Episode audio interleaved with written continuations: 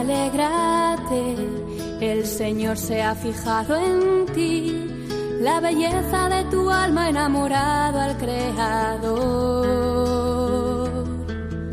No temas, tu gozo es Él, su espíritu desciende hoy y la gracia se derrama hasta llenar tu corazón. Comienza, ahí tienes a tu madre. Con el padre Juan Antonio Mateo. según tu palabra. He aquí la esclava del Señor. El mejor regalo es tu sí, María, hágase en mí. Según tu palabra. He aquí la esclava del Señor.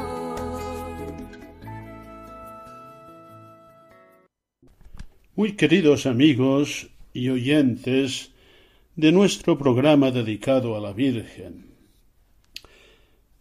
Empiezo dirigiéndoos a todos un cordial, caluroso y casi diría ardiente saludo, entre otros motivos, porque en estos momentos en que estoy grabando esta primera parte del programa, en Trem, en el Prepirineo Leridano, estamos a 43 grados de temperatura y ciertamente es ardiente.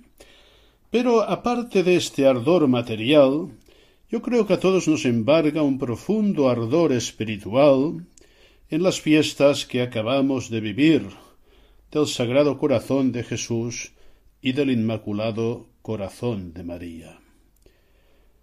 El directorio sobre la piedad popular y la liturgia nos recuerda que al día siguiente de la solemnidad del Sagrado Corazón de Jesús, la Iglesia celebra la memoria del Corazón Inmaculado de María. Estoy convencido que todos los oyentes lo hemos recordado y lo hemos celebrado como es debido. Son dos celebraciones que presentan una gran continuidad. Nos dice también el mismo directorio sobre la piedad popular y la liturgia, la continuidad y contigüidad de las dos celebraciones es ya en sí misma un signo litúrgico de su estrecha relación.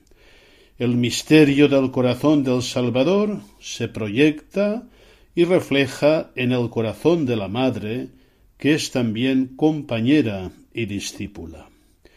Así como la solemnidad del Sagrado Corazón celebra los misterios salvíficos de Cristo de una manera sintética y refiriéndolos a su fuente, precisamente el corazón, la memoria del corazón inmaculado de María es celebración resumida de la asociación cordial de la Madre a la obra salvadora del Hijo, de la encarnación a la muerte y resurrección y al don del Espíritu Santo.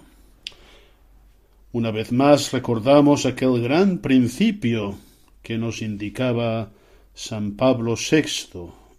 La Virgen María está indisolublemente unida a Cristo en los misterios de la encarnación y de la redención.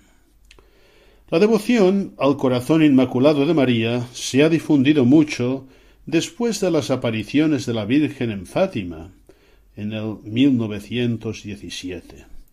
A los veinticinco años de las mismas, en el 1942, Pío XII consagraba la Iglesia y el género humano al corazón inmaculado de María, y en el año 1944 la fiesta del corazón inmaculado de María se extendió a toda la Iglesia.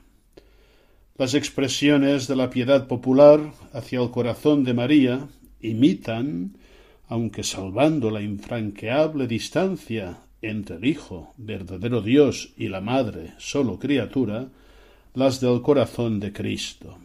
La consagración de cada uno de los fieles, de las familias, de las comunidades religiosas, de las naciones, la reparación realizada sobre todo mediante la oración, la mortificación y las obras de misericordia, la práctica de los cinco primeros sábados del mes. Sobre esta práctica, que no debemos olvidar, nos dice el mismo directorio. Por lo que se refiere a la devoción de la comunión sacramental durante cinco primeros sábados consecutivos, valen las observaciones hechas a propósito de los nueve primeros viernes, eliminada toda valoración excesiva del signo temporal y situada correctamente la comunión en el contexto celebrativo de la Eucaristía, la práctica de piedad debe ser aprovechada como ocasión propicia para vivir intensamente, con una actitud inspirada en la Virgen, el misterio pascual que se celebra en la Eucaristía. Por tanto, queridos oyentes, os animo, si no lo habéis hecho estos días, a renovar las consagraciones, en primer lugar al Sagrado Corazón de Jesús y también al Corazón Inmaculado de María, aprovechando estos dones espirituales que recibimos a través de estas prácticas y particularmente de la comunión durante cinco primeros sábados consecutivos. Acabo esta consideración sobre el corazón inmaculado de María con unas palabras ya lejanas en el tiempo, pero siempre actuales, de los escritos del cardenal Pierre de Verril.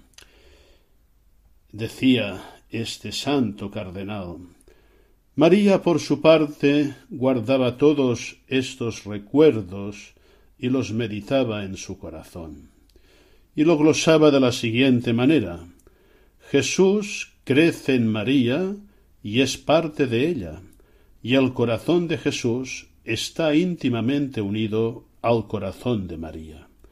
También María vive en Jesús que es su todo, y el corazón de María está íntimamente unido al corazón de Jesús que le insufla la vida. Así que Jesús y María son uno viviendo en la tierra. El corazón del uno no vive ni respira más que por el del otro. Estos dos corazones, tan cercanos y tan divinos, viviendo una única vida tan alta, ¿qué no harán el uno para el otro, el uno en el otro? Únicamente el amor lo puede imaginar, y sólo el amor divino y celestial. Únicamente el amor de Jesús lo puede comprender. Oh corazón de Jesús, viviendo en María y por María. Oh corazón de María, viviendo en Jesús y para Jesús. Oh unión deliciosa de estos dos corazones. Y acababa diciendo, el corazón de la Virgen, es el primer altar sobre el que Jesús ha ofrecido su corazón, su cuerpo, su espíritu, en hostia agradable de alabanza perpetua, y donde Jesús ofrece el primer sacrificio y la primera y eterna oblación de sí mismo. Meditemos estas preciosas y profundas palabras que nos acercan al misterio de la unión indisoluble de estos dos corazones, el Sagrado Corazón de Jesús y el Inmaculado Corazón de la Virgen María.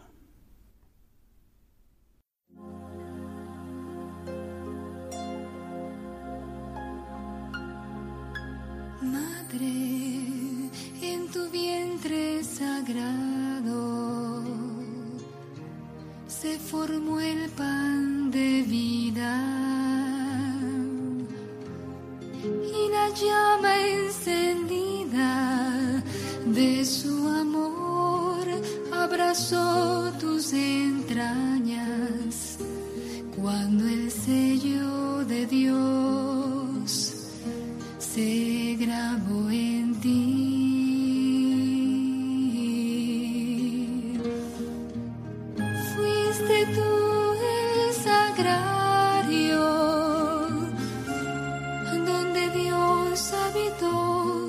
de ti se formó con el trigo mejor.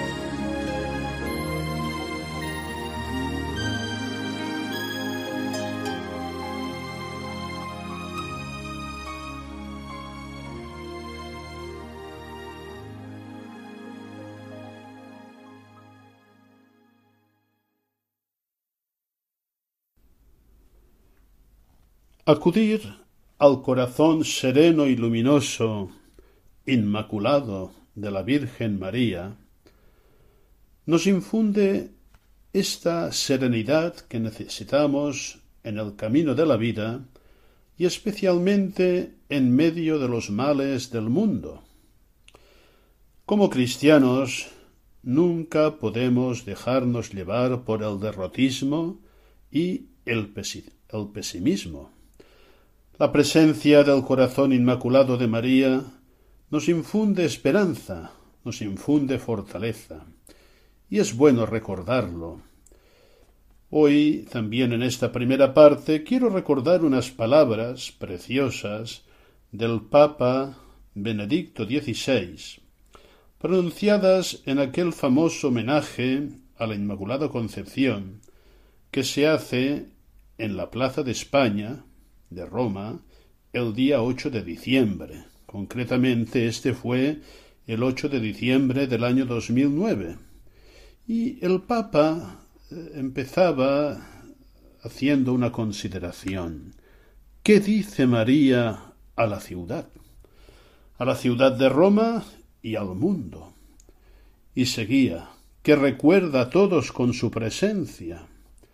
Recuerda que donde abundó el pecado, sobreabundó la gracia, como escribe el apóstol San Pablo.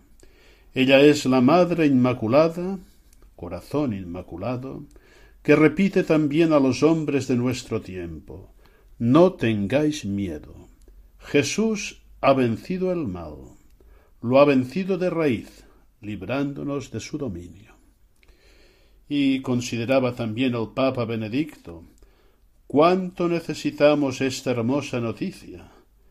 Cada día los periódicos, la televisión y la radio nos cuentan el mal, lo repiten, lo amplifican, acostumbrándonos a las cosas más horribles, haciéndonos insensibles y de alguna manera intoxicándonos porque lo negativo no se elimina del todo y se acumula día a día. Una constatación muy certera, la del Papa Benedicto en aquel momento, y muy actual. Hoy también los medios se complacen en anunciar y amplificar el mal. Decía el Papa, el corazón se endurece y los pensamientos se hacen sombríos. Y la conclusión, que es a lo que quiero llegar, decía, por esto la ciudad necesita a María, que con su presencia nos habla de Dios, nos recuerda la victoria de la gracia sobre el pecado y nos lleva a esperar incluso en las situaciones humanamente más difíciles. Creo, queridos oyentes, que es bueno, es conveniente repetir hoy este mensaje y creérnoslo, vivirlo, ser consecuentes. Unidos al corazón inmaculado de María, también nosotros participaremos plenamente de la victoria de Cristo sobre el mal en todas sus formas.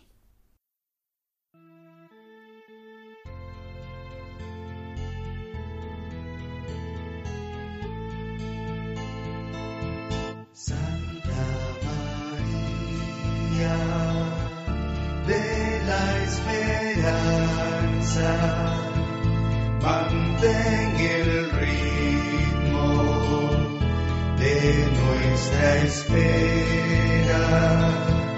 Mantén el ritmo de nuestra espera. Nos diste al esperado de los tiempos, mil veces prometido a los profetas, y nosotros de nuevo deseamos que vuelva a repetirnos sus promesas. Santa María de la esperanza, mantén el ritmo de nuestra espera.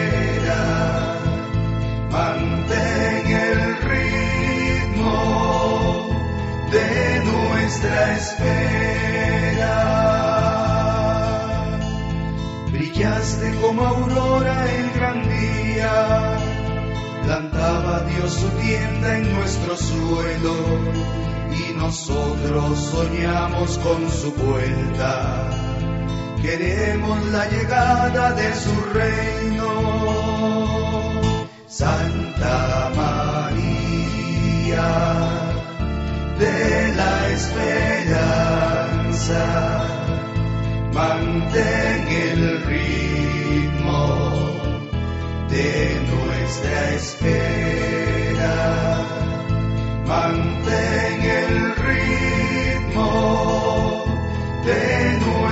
Espera. Esperaste cuando todos vacilaban y el triunfo de Jesús sobre la muerte. Y nosotros esperamos que su vida anime nuestro mundo para siempre. Santa María la esperanza, mantén el ritmo de nuestra espera. Mantén el ritmo de nuestra espera. Viviste con la cruz de la esperanza, pensando en el amor de larga espera. Y nosotros buscamos con los hombres el nuevo amanecer de nuestra tierra. Santa María de la esperanza, mantén el ritmo de nuestra espera. Mantén el ritmo de nuestra espera.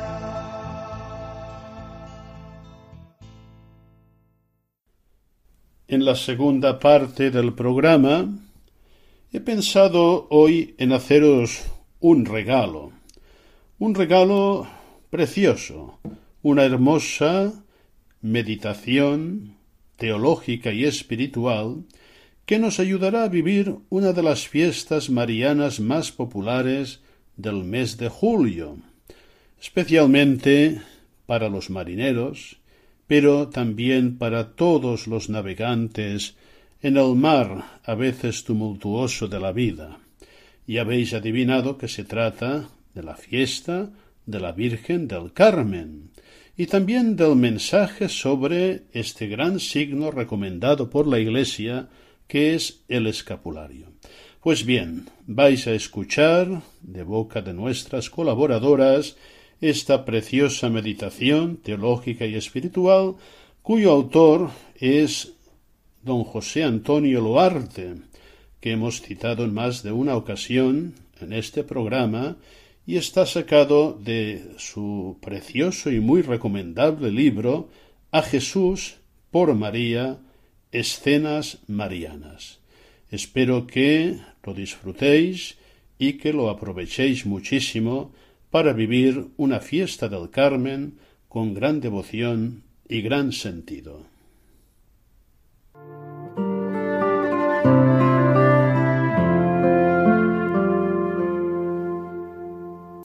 Virgen del Carmen, 16 de julio.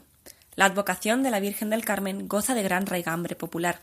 Se remonta al siglo XII, cuando en el Monte Carmelo, en Palestina, comenzó la vida eremítica, aunque hunde sus raíces en el Antiguo Testamento. El breviario la resume así. En la escritura se celebra la belleza del Monte Carmelo, donde el profeta Elías defendió la pureza de la fe de Israel en el Dios vivo. Durante el siglo XII, algunos eremitas se retiraron a aquel lugar, está lleno de cuevas naturales, y después formaron una orden dedicada a la vida contemplativa bajo el patrocinio de la Madre de Dios. El sentido de la fiesta.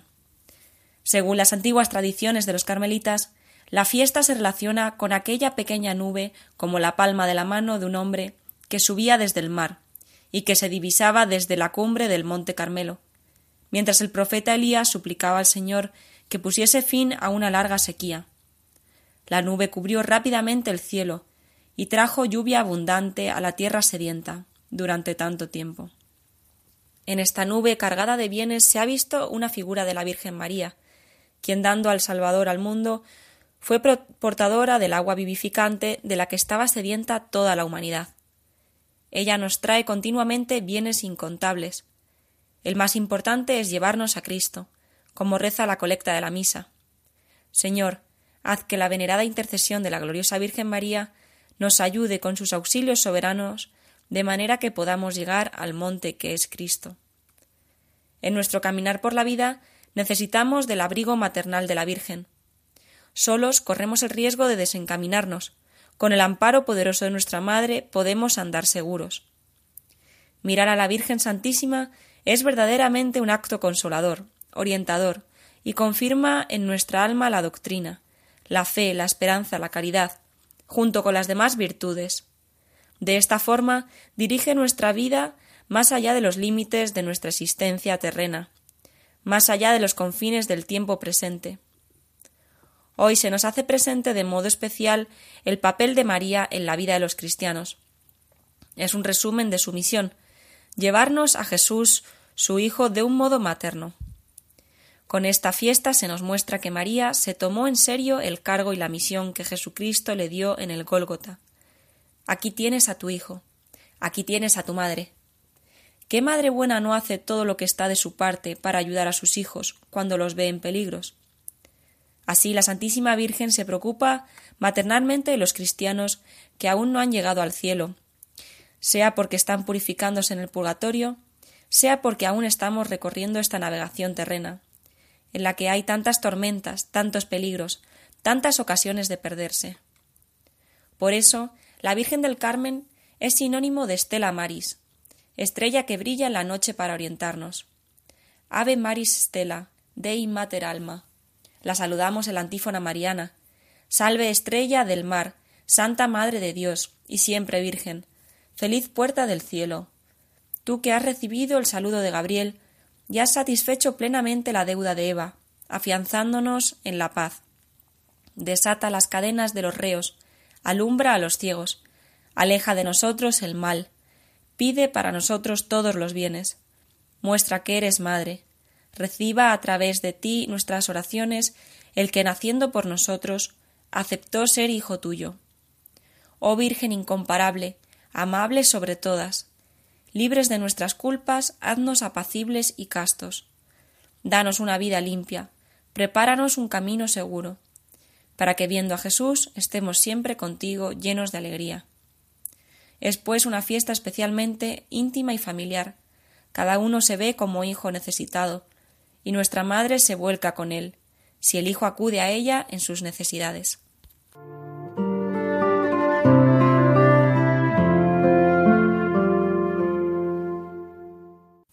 Escapulario del Carmen.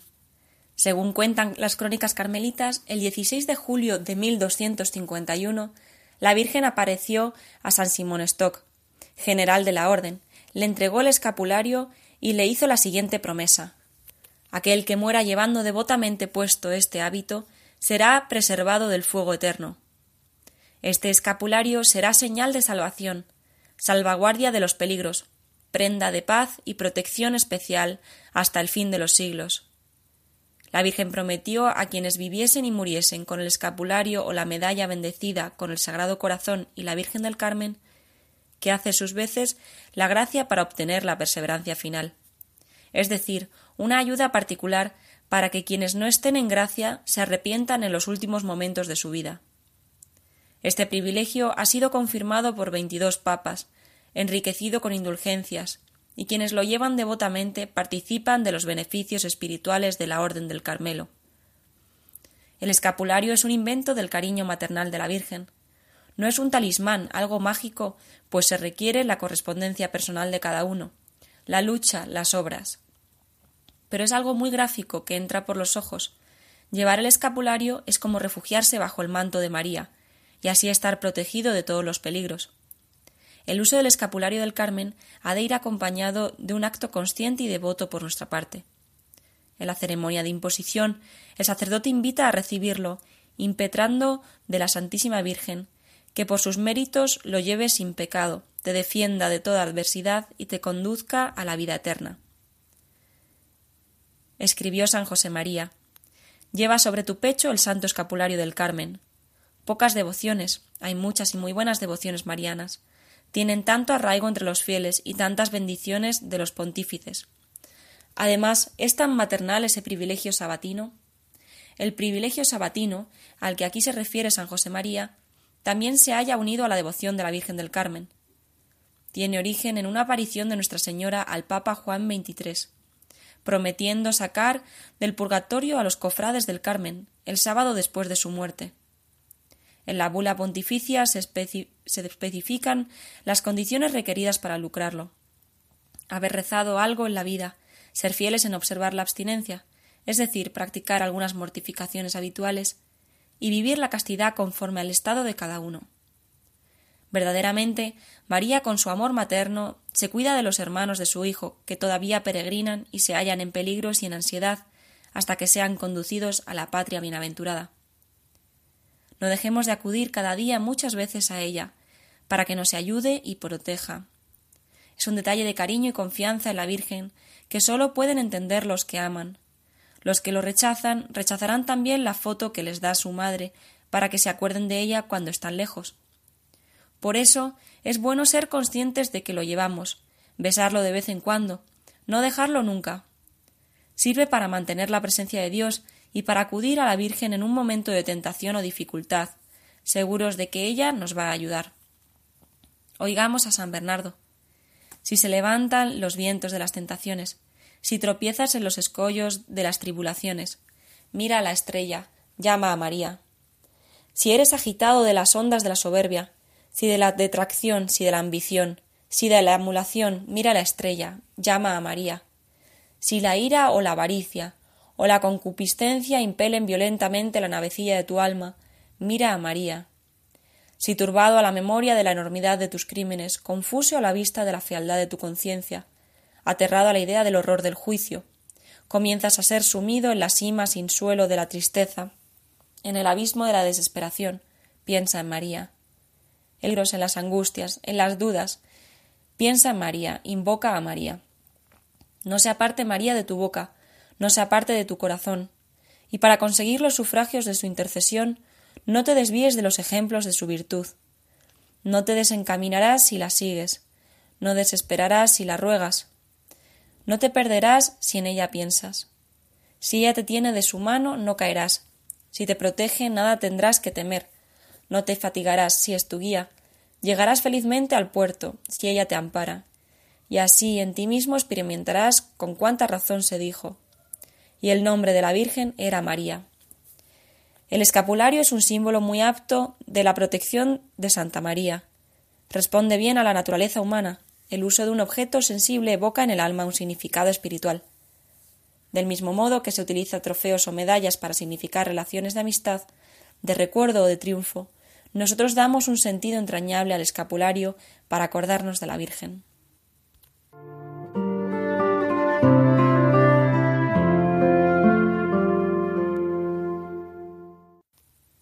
Señal de pertenecer a María. El uso del escapulario nos recuerda que pertenecemos a nuestra Madre del Cielo y que ella nos pertenece, pues somos sus hijos, que tanto le hemos costado. Totus tus egusum et omina mea tu sunt. Son todo tuyo y todas mis cosas son tuyas. Ella es vida, dulzura y esperanza nuestra, como le repetimos tantas veces en el rezo de la salve. Ella nos toma de la mano y todos los días de nuestra vida en la tierra nos lleva por un camino seguro. Jamás nos abandona, porque es su costumbre favorecer a los que de ella se quieren amparar. La bienaventurada Virgen María no sólo invistió en este mundo de muchas prerrogativas a quien recibió su escapulario, sino que además en el otro, ya que tanto puede con su misericordia y su potestad en todas partes, a los hijos que llevan el escapulario. Se cree piadosamente que los alivia con materno afecto, mientras expían sus pecados en el fuego del purgatorio y los lleva muy pronto a la patria celestial. La Virgen Santísima prolonga su maternal protección más allá de la muerte. Esta prerrogativa nos llena de consuelo, nos guía hacia ese futuro eterno, nos lo hace ansiar y descubrir, nos da su esperanza, su certeza, su deseo. Animados por tan esplendorosa realidad, con la alegría indecible, nuestra humilde y fatigosa peregrinación terrena, iluminada por María, se transforma en camino seguro. Iter para tutum, hacia el paraíso. Allí, con la gracia divina, la veremos a ella. Cuando en 1605 fue elegido Papa León XI, mientras le revestían con los hábitos papales, le quisieron quitar un gran escapulario del Carmen que llevaba entre la ropa, entonces el Papa dijo a quienes le ayudaban a revestirse Dejadme a María, para que María no me deje. Tampoco nosotros queremos dejarla, pues es mucho lo que la necesitamos. Por eso, como una como muestra, llevamos siempre su escapulario. Y le decimos ahora que cuando llegue ese momento último nos abandonaremos en sus brazos. Tantas veces le hemos pedido que ruegue por nosotros, ahora y en la hora de nuestra muerte, que ella no se olvidará. Un día nos llegará la hora del tránsito a la otra vida. Entonces necesitaremos más que nunca de nuestra madre, para alcanzar la palma y la corona de la herencia eterna. Y como la hemos invocado con cariño tantos millares de veces, como hemos llevado con piedad su escapulario, Nuestra Señora será prenda de esperanza segura en esos momentos.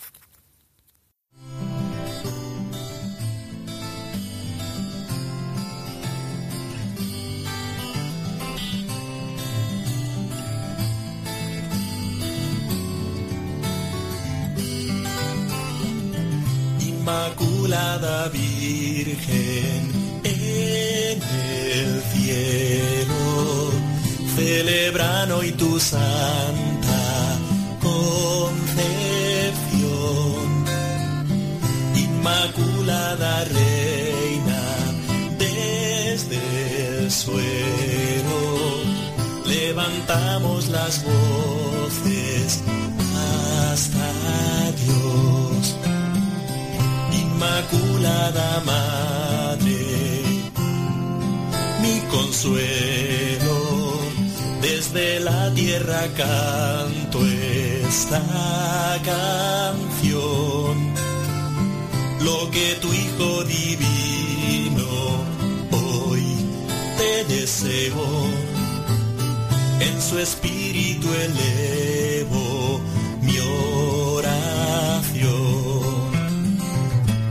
eres la toda santa, la madre del Señor. Eres la Inmaculada Concepción. Tú la llena de gracia ante el trono de Dios. Ejerces poderosa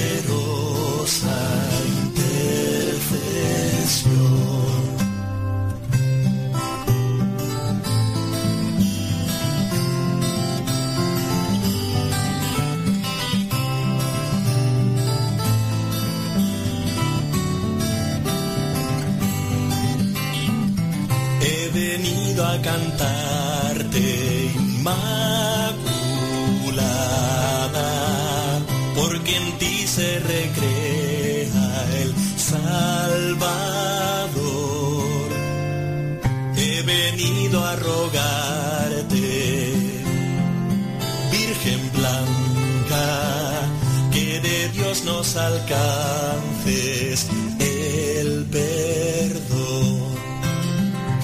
Eres la toda santa, la madre del Señor. Eres la inmaculada concepción. Tú la llena de gracia ante el trono Ejerces poderosa intercesión ejerces poderosa intercesión.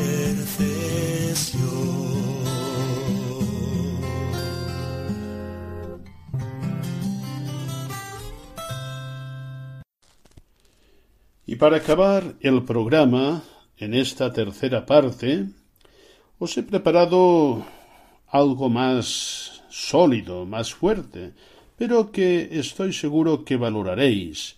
Se trata de algunas consideraciones sobre un gran mariólogo español, profundo, teológico y muy espiritual, don Juan Esquerda Bifet, sacadas de su libro Espiritualidad Mariana de la Iglesia, donde nos habla de un tema que es realmente importante y fundamental, que es María en nuestro camino vocacional, es decir, cómo la Virgen acompaña, ilumina nuestro camino de respuesta a la llamada concreta de Dios para nuestras vidas, para cada uno de nosotros. Y hoy, eh, sobre todo, la parte que nuestras colaboradoras van a leer se refiere a una vocación muy común, muy extendida en el conjunto de la Iglesia, del pueblo de Dios, que es la vocación laical. Estoy convencido que también estas consideraciones de don Juan Esquerda ayudarán a muchísimos a vivir esta vocación, este camino de respuesta, de entrega al Señor en un modo concreto de vida en la Iglesia. Vamos a escucharlo con mucha atención.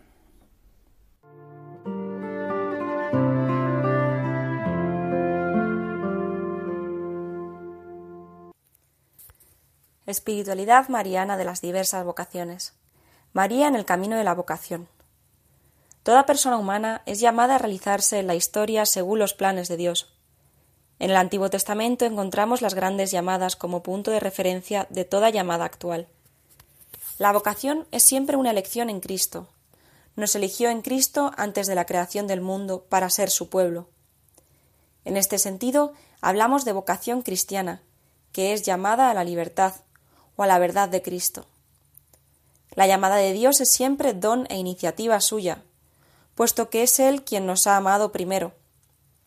La vocación es siempre sorprendente, y como en el caso de María, produce un primer sentimiento de temor y estupor.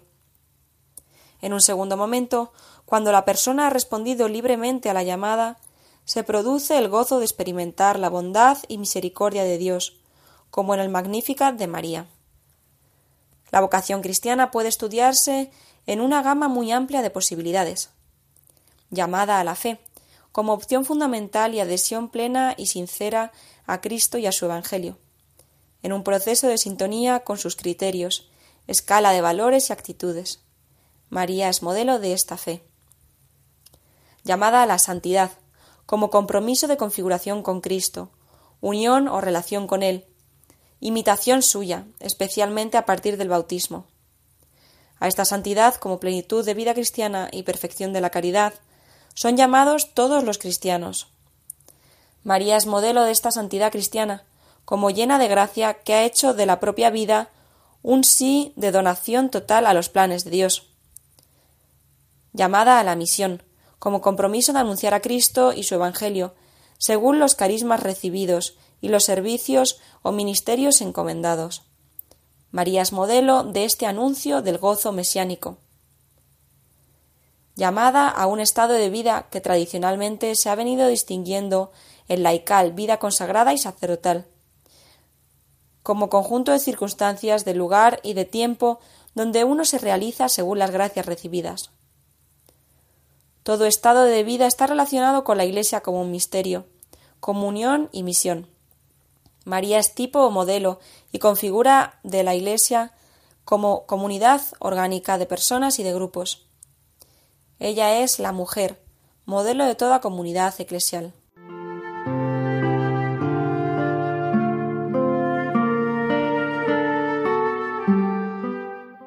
La respuesta a la vocación es posible precisamente por ser gracia de Dios, que capacita para decir un sí consciente, libre y generoso. El tema de la alianza, antigua y nueva, tiene esta doble faceta la llamada de Dios y la respuesta personal y comunitaria. Dios quiere salvar al hombre mediante la colaboración del mismo hombre. La indicación de María a los servidores de Caná, haced lo que él os diga, además de ser una manifestación de su respuesta personal, es al mismo tiempo una invitación a responder a la alianza del Sinaí y a la nueva alianza sellada con la sangre de Cristo.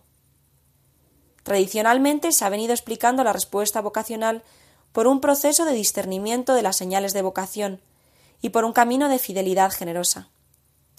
Las señales de vocación son como manifestaciones de la voz de Dios, la cual debe ser entendida y distinguida por los signos que cotidianamente dan a conocer a los cristianos prudentes la voluntad de Dios. La vocación es una experiencia de declaración de amor, que se traduce en relación personal con Cristo. María será siempre modelo y ayuda materna para discernir y formarse en un proceso de recta intención, es decir, de motivaciones que sean suficientemente claras y coherentes. Gloria de Dios, servicio de caridad, criterios evangélicos. En el proceso de libertad de elección, sin condicionamientos psicológicos ni sociológicos, con equilibrio afectivo como decisión personal y compromiso permanente y las cualidades suficientes que fundamente la idoneidad de los diversos niveles humano, personal y de convivencia comunitaria, espiritual, intelectual, apostólico. Según el Evangelio de Juan, el seguimiento evangélico del grupo apostólico se inició después del milagro de Caná. Jesús manifestó su gloria y sus discípulos creyeron en él. Después de esto bajó a Cafarnaún con su madre, sus hermanos y sus discípulos. María es modelo de respuesta fiel y generosa a la vocación. En íntima unión con Cristo, María la Madre ha sido la criatura que más ha vivido la plena verdad de la vocación, porque nadie como ella ha respondido con un amor tan grande al amor inmenso de Dios. Al mismo tiempo, María sigue vigilando el desarrollo de las vocaciones. Ella ayuda en todo proceso de vocación, para buscar a Jesús, seguirlo y permanecer en él. El inicio de una vocación tiene siempre algún signo de presencia mariana, como la santificación del precursor y el seguimiento apostólico. La perseverancia en los momentos de dificultad encuentra un apoyo en su fuerza junto a la cruz. Las nuevas gracias del Espíritu Santo, en un periodo de renovación, señalan a María como figura de la Iglesia, siempre fiel a la palabra. María tiene la misión de hacer de cada cristiano un Jesús viviente, según la expresión de San Juan Eudes, o una transparencia suya, un evangelio vivo de acuerdo con el estilo propio de cada vocación. En toda vocación hay que distinguir el don y la cooperación. La santidad o perfección cristiana consiste siempre en la caridad, como expresión de bienaventuranzas. Todos los fieles de cualquier estado o condición están llamados a la plenitud de la vida cristiana y a la perfección de la caridad. María es nuestra Madre en el orden de la gracia, porque cooperó a la obra del Salvador, con la obediencia, la fe, la esperanza y la ardiente caridad a la restauración de la vida sobrenatural de las almas. Ella sigue cooperando con amor materno a nuestra acción y educación como hermanos en Cristo e hijos en el Hijo. La vivencia de la identidad de la propia vocación se concreta en el gozo de saberse amado por Dios, de poder amarle a Él en sí mismo y en los hermanos. El gozo que María canta en el Magnificat corrobora este sentido de identidad, que hará posible superar las dificultades sin caer en la agresividad ni en la huida. La actitud mariana de respuesta generosa a la vocación hace descubrir y vivir que el hombre, por ser la única criatura terrestre a la que Dios ha amado por sí misma, no puede encontrar su propia plenitud si no es en la entrega de sí mismo a los demás. Toda vocación cristiana se realiza en la comunión y en la misión eclesial.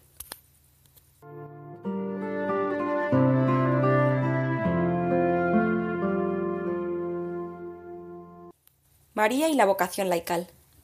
La vocación laical tiene como objetivo dilatar el reino de Dios e informar y perfeccionar el orden de las cosas temporales con el espíritu cristiano.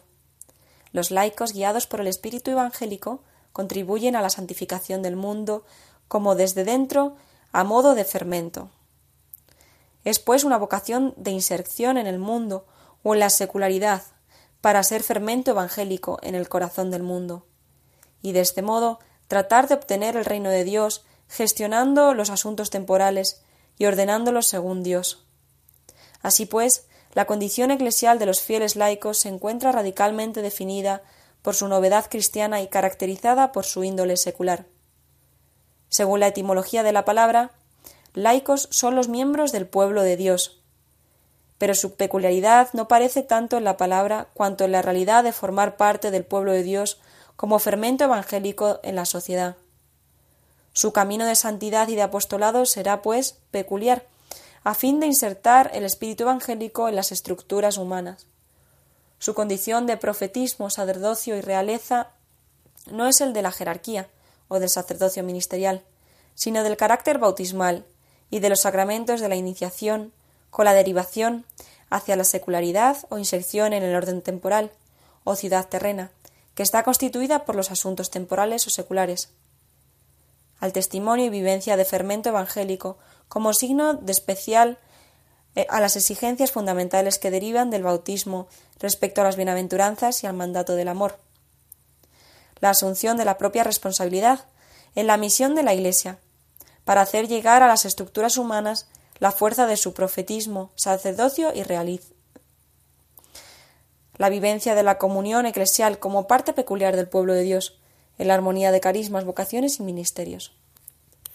La espiritualidad laical, sin disminuir en las exigencias de la caridad, tendrá pues estas características de inserción en el mundo como miembros responsables de la Iglesia, misterio, comunión y misión. La vocación de todo fiel es una llamada a la santidad y al apostolado, como vocación a la santidad en el amor. Cuando se trata de los fieles laicos, esta vocación se manifiesta y actúa según la índole secular que es propia y peculiar de ellos. Su línea espiritual y apostólica es de insección como signos creíbles del Evangelio, formando parte integrante y responsable de la Iglesia misterio, comunión y misión. Los laicos, como los demás fieles, por el hecho de ser miembros de la Iglesia, sólo podrán cumplir con su cometido si se renuevan evangélicamente, es urgente hoy más que nunca que todos los cristianos vuelvan a emprender el camino de la renovación evangélica. Si la línea laical o secular deriva del misterio de la Encarnación, como inserción profunda del Verbo en la humanidad, aparece claro que la doctrina mariana ayudará a toda la Iglesia, y de modo especial a los laicos, a comprender mejor esta dimensión salvífica. La Iglesia, meditando piadosamente sobre María y contemplándola a la luz del Verbo hecho hombre, llena de reverencia, entra más a fondo en el soberano misterio de la Encarnación. Los laicos están llamados a una espiritualidad y misión específica. Ahora bien, el modelo de esta espiritualidad apostólica es la Santísima Virgen María, pues, pues mientras vivió en este mundo una vida igual a los demás, llena de preocupaciones y trabajos familiares, estaba constantemente unida con su Hijo y cooperó de modo singularísimo a la obra del Salvador.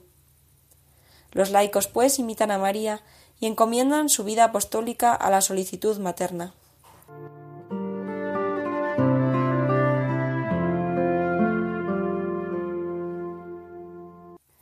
El tema de la Sagrada Familia de Nazaret está íntimamente relacionado, especialmente, con el aspecto matrimonial del laicado.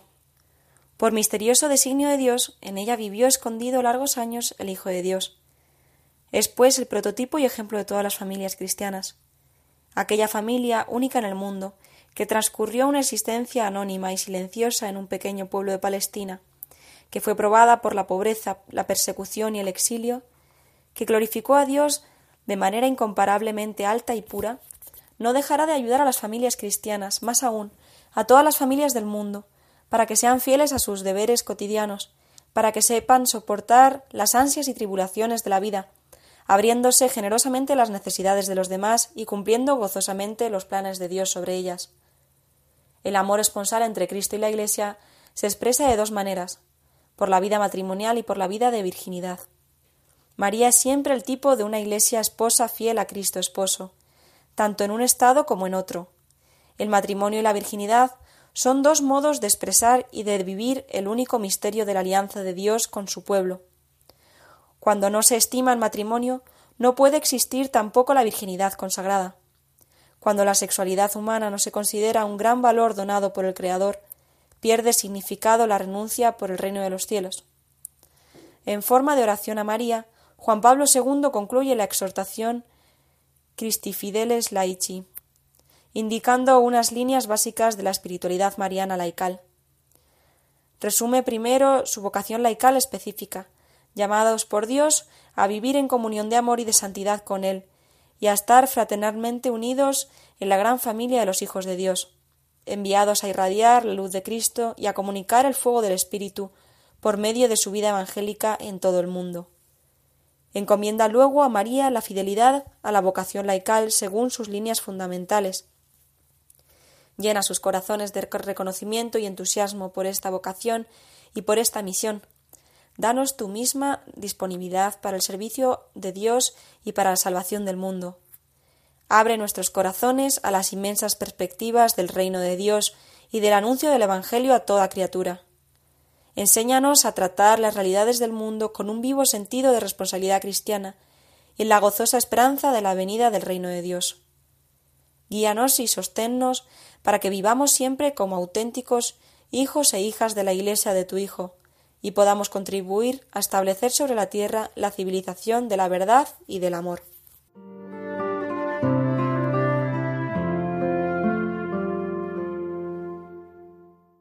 Y llega el momento, queridos oyentes, de despedirnos. Hemos llegado ya al final del programa. Confiamos que haya sido de vuestro agrado y provecho para aumentar en el conocimiento y en la devoción que en la vida de todo cristiano debe haber hacia la Virgen María.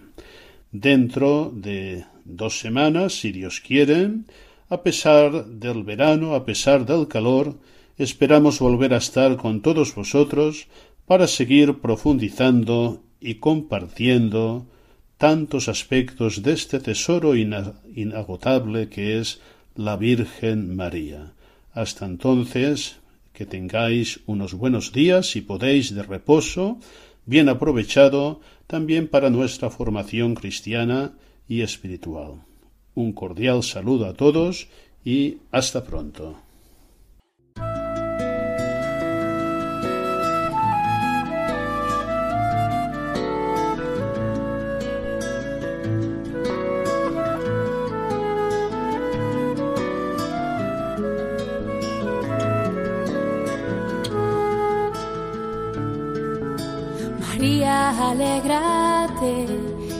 Señor se ha fijado en ti, la belleza de tu alma enamorado al Creador.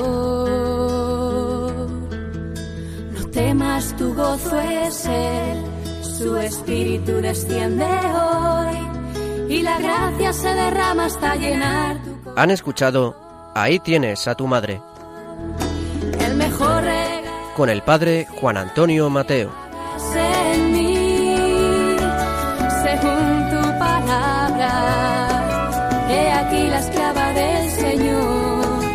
El mejor regalo es tu sí, María.